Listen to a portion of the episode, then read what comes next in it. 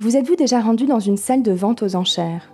Avez-vous déjà suivi le rythme effréné des coups de marteau, écho des enchères qui se succèdent? Avez-vous déjà ressenti ce pincement à l'estomac, les mains moites, le souffle court lorsqu'est venu pour vous le moment d'enchérir Cette montée d'adrénaline lorsque vous participez au combat des enchères, elle ne disparaît jamais. Êtes-vous déjà venu à Drouot, qui depuis plus de 150 ans n'a cessé d'accueillir dans ses salles aux murs tapis de rouge des ventes de multiples spécialités?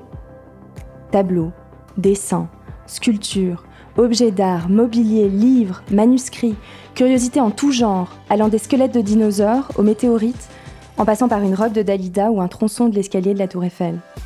La Gazette Drouot vous propose chaque mois une virée dans le monde des enchères à travers ce podcast Enchères en. Via un objet, un ensemble ou une collection vendue à Drouot, nous aborderons dans chaque épisode une période de l'histoire de l'art et le travail d'un artiste. Nous décrypterons les multiples facettes d'une vente aux enchères et plus largement du marché de l'art, et nous entraînerons votre imaginaire par la porte de votre oui dans des ambiances, des images, des rencontres.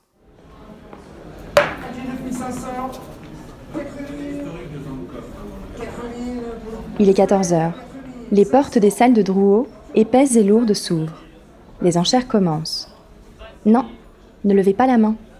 Mais si, allez-y, Laissez-vous entraîner dans ce monde singulier où les œuvres d'art passent de main en main sous les coups des marteaux. Vous l'entendez? Voyage dans le temps et dans l'art, je suis Adélaïde et je vous emmène dans l'univers feutré des enchères.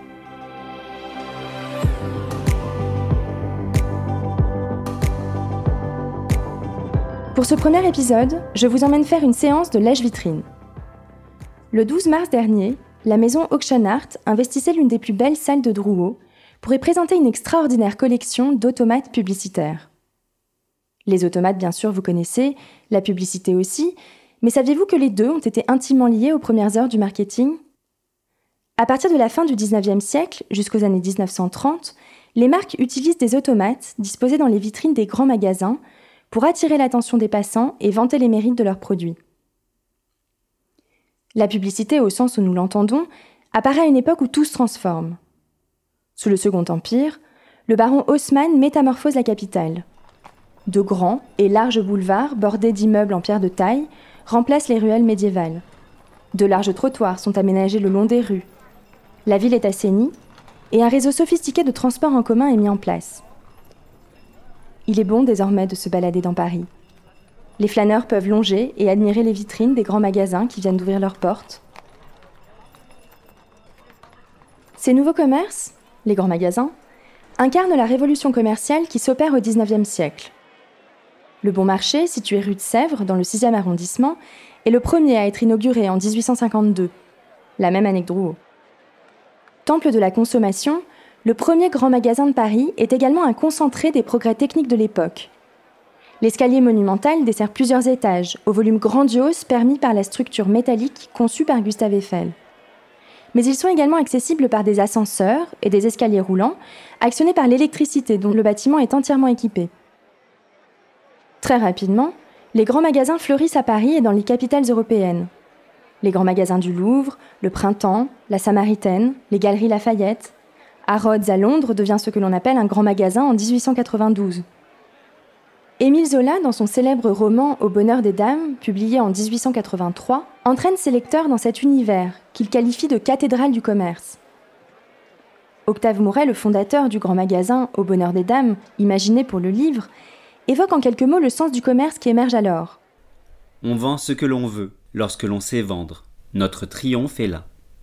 La publicité a donc accompagné l'industrialisation de la fin du XIXe siècle. Effectivement, on n'attend plus seulement le client, on va le chercher. Dans les journaux, la publicité fait son apparition officielle en 1836, lorsqu'Émile Girardin lance un quotidien intitulé La Presse. Il a l'idée, pour vendre moins cher son journal titre, de vendre des espaces dédiés à des annonces commerciales. Une idée brillante, qui a atteint son apogée à notre époque avec la presse gratuite distribuée dans les transports. Quelques décennies plus tard, la loi de 1881, connue pour garantir la liberté d'expression et celle de la presse, comprend aussi la liberté d'affichage. Vous savez, on voit souvent sur les murs des grandes villes écrit en lettres capitales Défense d'afficher, loi du 29 juillet 1881.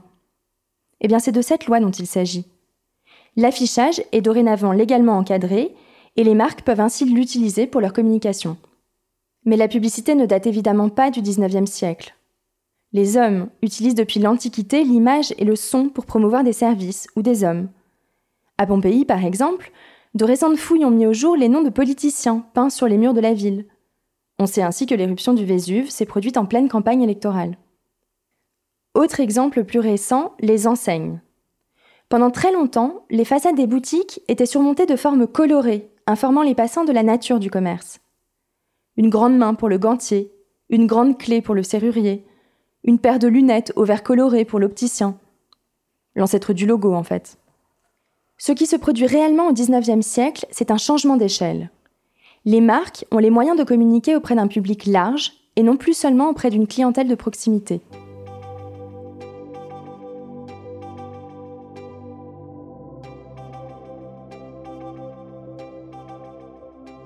Initialement, les automates prennent place dans les vitrines des boutiques, notamment des grands magasins, pour les fêtes de fin d'année. Les vitrines du bon marché sont animées pour la première fois par des automates en 1909. Puis les marques s'en emparent pour animer les devantures des commerces à leur couleur, toute l'année, et attirer ainsi l'œil des passants et potentiels consommateurs. L'un des automates de la collection, qui est d'ailleurs le plus ancien, illustre on ne peut plus clairement cet usage. Il s'agit d'un présentoir de la marque Woodmin, un fabricant de semelles en caoutchouc. C'est une jeune femme qui crée le mouvement. Elle est vêtue à la mode du tout début du XXe siècle. Une robe longue, à la taille très fine, une veste à manches gigot, c'est-à-dire à manches bouffantes, les mains enveloppées dans des gants fins et les cheveux relevés en chignon. Elle tient de sa main droite un panneau rouge qui recouvre ses jambes et qui annonce le produit. Les talons caoutchouc Woodmin sont les plus durables. Exigez surtout le vrai talon portant le nom Woodmin et dans deux médaillons, les avertissements. Se méfier des imitations. Sa main gauche, relevée, tient un petit carton en forme de disque avec au centre une petite pièce en métal. Michel Roudillon, l'expert de la vente, nous décrit le mouvement. En fait, le, carton est fatigué, mais le mouvement de l'appareil consiste à, faire basculer le bras du sujet sur la glace, on le posait derrière la glace de la boutique, il est équipé d'un petit marteau. Et en fait, elle vient taper de manière régulière comme ça sur le verre et interpelle le, passant. En gros, imaginez notre petite dame qui toque à la vitre de la vitrine pour interpeller le passant et lui présenter les mérites de la marque Woodmin avec son panneau. L'appareil étant fin 19e, il n'est pas électrique, il est mécanique, c'est donc une lame ressort, on monte comme euh, on monte une horloge. Et euh, le, en fait permettait, permettait lorsqu'on avait remonté complètement la lame ressort, de fonctionner pendant 10 euh, ou 15 minutes. Donc le, propriétaire du magasin le faisait fonctionner de manière intermittente à des moments où effectivement il y avait le plus grand nombre de passants. Évidemment, aujourd'hui ça nous semble étrange de faire de la publicité pour des semelles en caoutchouc. Mais au début du XXe siècle, c'était tout à fait d'actualité. Lorsque le baron Haussmann transforme les grandes villes, il fait paver les rues alors qu'avant on marchait sur de la terre. Il a donc bien fallu adapter nos souliers pour ne pas glisser. Ces automates publicitaires nous racontent donc une époque. Autre exemple, les pastilles Valda, créées en 1904. Des pastilles à la menthe et à l'eucalyptus contre le mal de gorge qui existent toujours d'ailleurs. La collection compte une quinzaine d'automates publicitaires de la marque, dont l'usage intensif de la publicité lui a apporté un succès international. En 1910, le docteur Valda est créé et devient le personnage emblématique de la marque. Le médecin, un peu bedonnant d'un âge avancé, donc sérieux et expérimenté, est facilement reconnaissable avec sa redingote bleue, son gilet blanc, son chapeau haut de forme, ses petites lunettes et ses favoris blancs. Le message de la marque est simple et reste le même pendant des décennies. Le docteur Valda, tel un prophète, porte le bon remède jusqu'au-delà des mers et au-delà des déserts. Sur l'un des automates présentés dans cette vente, le docteur Valda est au volant d'une belle automobile rouge, chargé d'une grande boîte de pastilles. Au-dessus de la boîte est écrit en grand Il court porter le bon remède pour vous préserver, pour vous soigner. Le mécanisme fait tourner les roues et l'automate date de 1929. Un autre, datant de 1930, présente le docteur aux commandes d'un aéroplane survolant une foule qui l'acclame aux abords d'un petit village de France. Il agite son chapeau, tandis que l'hélice de l'avion tourne. À toute vitesse, il porte le bon remède. Il est aussi le capitaine d'un bateau à roues, chargé à rabord de boîtes de pastilles. Il a troqué son chapeau melon contre une casquette de marin et tient à la main une longue vue. Agité par les flots, le bateau tangue, de gauche à droite. Ce qui est amusant, c'est qu'à travers cette mise en scène, euh, on arrive à convaincre, enfin, en tout cas à faire croire aux spectateurs que le produit est effectivement distribué euh, à l'échelle planétaire, ce qui n'est absolument pas le cas, hein. c'est un, leurre. On évoque le voyage avec effectivement des moyens de locomotion qui transportent le produit, mais c'est simplement là pour euh, faire rêver et, puis pour s'inscrire dans la modernité, puisqu'on est dans les années 30, un bateau à eau, une voiture automobile, un, avion, ce sont les débuts en fait euh, des moyens de locomotion euh, modernes. Donner vie, mettre en mouvement, c'est du domaine de la magie ou de la mécanique. Dans l'Antiquité, des prêtres donnaient vie à des statues de divinité en utilisant le mouvement de liquide ou la compression de l'eau. Plus tard, au XIVe siècle, les horlogers, grâce à leur maîtrise de la mécanique, créent les jacquemart. Ces personnages perchés en haut des monuments indiquent l'heure en frappant une cloche avec un marteau. À la Renaissance, les automates, mus par la force de l'eau, prennent place dans les jardins. Léonard de Vinci lui-même a réalisé de nombreux automates qu'il mettait en scène dans les incroyables fêtes qu'il imaginait pour les princes de la Renaissance. Lorsqu'il séjourne à Amboise pendant les trois dernières années de sa vie, il organise pour François Ier trois somptueuses réceptions. Au cours de l'une d'elles, un lion fait irruption. Le félin grandeur nature s'approche du roi d'une dizaine de pas, secoue la tête, ouvre et ferme son énorme gueule et remue la queue. Le roi donne un coup sur le flanc de la bête, une trappe s'ouvre et tombe au pied du souverain un bouquet de fleurs de lys. Au XIXe siècle, l'automate se démocratise et on le retrouve dans les décors de salons de la bourgeoisie les industries du jouet, de l'horlogerie et des boîtes à musique réalisent ensemble des magiciens, des acrobates, des clowns ou des oiseaux animés. Le XXe siècle marque un virage dans l'univers des automates. Son nouvel usage d'abord, pour la publicité. Les fabricants d'automates se réorientent vers la réclame ou disparaissent. Ensuite, évidemment, l'automate de l'ère industrielle est rapidement actionné par l'électricité. On arrive au XXe siècle, effectivement, l'électricité euh, commence à se développer. Euh, elle, est peut-être un peu euh, complexe et, simplement destinée à l'industrie. Il se trouve qu'en fait, pour créer ces objets, on s'inspire des, automates du 19e qui sont tous strictement mécaniques. Je crois qu'aussi pour une question pratique, on ne va pas imposer au lieu de vente un branchement électrique. On essaie de simplifier la chose. Donc tous les automates du début du siècle sont mécaniques, s'inspirent de, de, la tradition. Euh, la mécanique pose un problème, c'est qu'elle peut entraîner certains mouvements, et si les mouvements sont complexes, euh, bah, ça devient compliqué. Euh, cependant, notamment, enfin, et surtout pour Valda, tous les automates ont été réalisés à l'origine pour un fonctionnement mécanique. Mais la, difficulté, c'était qu'on mettait derrière un système de lame-ressort qui, n'était pas suffisamment puissant pour entraîner l'objet, ce qui fait que pendant leur période d'utilisation, l'entreprise a décidé d'électrifier certains modèles et de, en fait de faire appel à l'entreprise qui les avait conçus pour mettre un moteur électrique. Toujours dans l'univers de la pharmacie, un automate de la collection illustre bien le lien très fort des automates avec l'univers du jouet, celui du savon Cadom. Ce modèle des années 1930 représente trois enfants, dans leur bain, en train de se savonner, un gros pain de savon et des éponges à la main. Un petit chien debout, les pattes posées contre le rebord de la baignoire, aimerait bien s'inviter dans cette scène joyeuse, aquatique et savonneuse. Je ne sais pas pourquoi, mais c'est vrai que quand on, s'intéresse un peu à l'automate publicitaire, on constate que euh, je veux dire, 20% d'entre eux ont, été faits pour euh, des, pharmacies. Peut-être que l'environnement était propice, il y avait des vitrines, euh, c'était un lieu qui a bénéficié d'un certain, respect de la part du public. Donc l'automate euh, amusait, mais n'était pas considéré comme un jouet. Alors que lorsqu'on voit le savon cadom, c'est vraiment une mise en scène en fait d'un dessin, d'un dessin animé. On est dans un univers qui est complètement, complètement nouveau. Là, on met en scène des enfants qui se lavent. Et, en fait, on en oublie le, sujet. Il, s'est marqué savon. Mais si vous retirez le terme de savon, vous assistez plus à une scène d'enfants qui, s'amusent dans une salle de bain euh, que d'enfants qui se lavent en réalité. Et je pense qu'on rend le produit ludique. C'est ce qui permet de le rendre. Cette collection a été conçue en une dizaine d'années par deux passionnés en vue de réaliser une exposition sur les automates publicitaires. Celle-ci se concrétise en 2008 au Musée national de Monaco et s'intitule Automates de pub. Après cette exposition, Les automates sont méticuleusement conservés dans des caisses en bois et mis de côté, voire oubliés. Les collectionneurs les redécouvrent l'année dernière et décident alors de s'en séparer. C'est là que débute l'organisation de la vente aux enchères.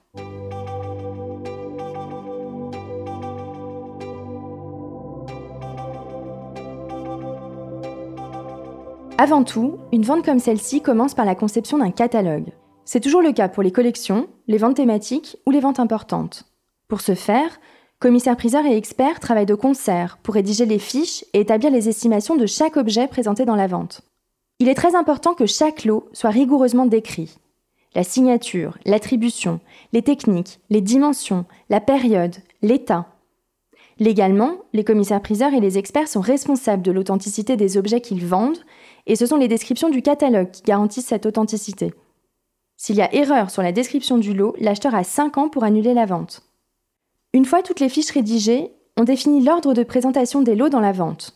Un rythme bien pensé que nous explique maître Rémi Le Fur. Il faut aussi, je dirais, espacer les lots les plus, les plus importants pour aérer, pour dynamiser, pour respirer dans une vente, que tous les lots importants ne soient pas au même moment, ce qui ferait que les clients qui sont du que pour les lots importants s'en iraient euh, aussitôt après, qu'il n'y aurait plus personne dans la salle. Le catalogue cumule donc des fonctions légales, structurantes et promotionnelles. Vient ensuite la deuxième grande étape d'une vente, la partie qui se passe à Drouot. Quatre temps forts vont se succéder pendant deux jours et demi. La mise en salle, l'exposition, le resserrage et la vente. Tout commence à 18h, lorsque les ventes se terminent et que Drouot ferme ses portes au public. Débute alors une valse parfaitement orchestrée qui va durer toute la soirée, les mises en salle. Les enchères viennent à peine de se terminer. L'excitation des 4 heures de vente qui se sont écoulées est encore palpable, la fatigue aussi. Les monts de charge, qui mènent du quai où sont garés les camions aux étages, se mettent en branle et vont et viennent les chariots remplis d'objets. Les couloirs sont très encombrés. Les transporteurs et les manutentionnaires se croisent d'un pas rapide, les bras chargés. Il y a 15 salles à Drouot. Il peut donc y avoir jusqu'à 15 ventes simultanées. Et en général, une vente réunit environ 300 objets.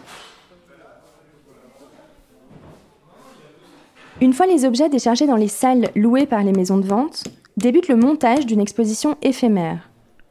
Elle sera accessible le lendemain de 11h à 18h.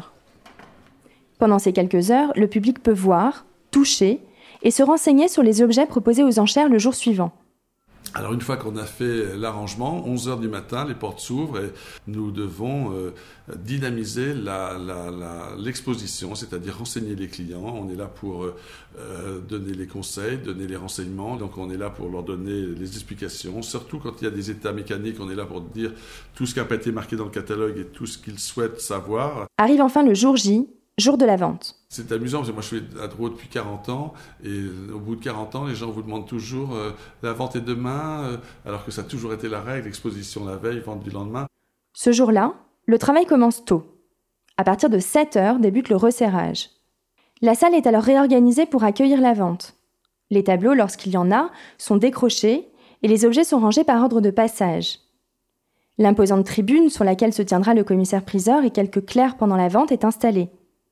Il ne reste plus qu'à disposer les chaises, mais on attend pour cela la fin de la dernière exposition, qui a lieu de 11h à midi. C'est là qu'on refait une exposition d'une heure le matin de la vente avec des objets qui ne sont plus en situation de, décor euh, et de, et de scénographie. Puis les portes se referment, le public sort de la salle, les chaises sont installées, le personnel de la maison de vente entre les derniers ordres d'achat et de téléphone, dernier brief par le commissaire-priseur. Et après, alors voilà, 14 heures, commence la vente. Euh, c'est un autre métier, c'est le premier, c'est le théâtre. On monte en scène et on est là pour euh, dynamiser une vente. C'est très important de savoir, euh, je dirais, rythmer sourire, être suffisamment attentif à ne rater aucune enchère, suffisamment concentré. C'est une concentration énorme de faire une après-midi de vente. Aujourd'hui, j'avais 120 lots, c'est presque une partie de plaisir, mais quand vous avez le marteau non-stop pendant 4 heures, pendant 4 heures, vous devez à la fois être sûr que vous défendez bien votre vendeur, que vous respectez le contrat qu'il a fait avec vous, c'est-à-dire que souvent il a souhaité mettre un prix en dessous duquel il ne souhaitait pas ou ne voulait pas vendre, mais à la fois il faut ne rater aucune enchère, suivre les lives, c'est devenu une nouvelle façon, euh, il faut parler au live comme on parle aux gens qui sont dans la salle, il faut donner l'envie d'acheter. 3500 pour débuter, il y a preneur à 3500, je vous remercie, 3800, 800. à 3800 téléphone, 4000, en voulez-vous là le 4000 Théo, 200, sur le net encore 4200, 500. 4500 sur le net, alors les téléphones, dépêchez-vous, vous allez le perdre à 4500, 4800, 5000 sur le téléphone du net, 5200. 5200 en live, 5500, à 5500 sur le live, à 5500. Théo, enchérissez une fois, vous êtes au tapis Théo, alors à 5500, c'est sur le net ici maintenant à 5500. Attention, Marie est encore en ligne à 5500, voulez-vous Marie, je vous attends, à 5500.